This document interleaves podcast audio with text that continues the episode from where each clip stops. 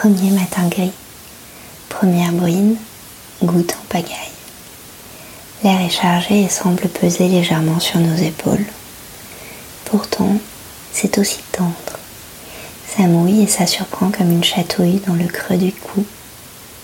Et je pense toujours sur mon vélo à cette petite phrase malicieuse que j'entendais souvent chez moi. Nous nous ferons tout minces et nous passerons entre les gouttes.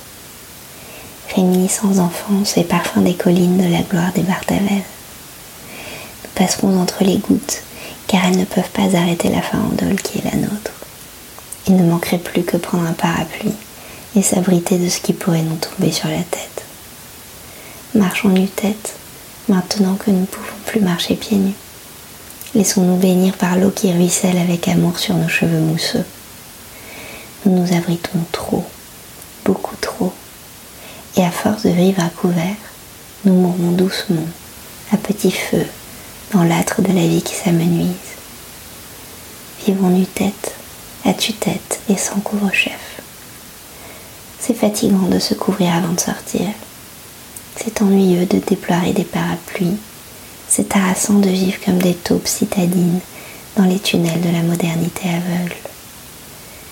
Plions nos ombrelles, chaussons nos bottes, enfilons nos houppelandes, mais restons vanus tête.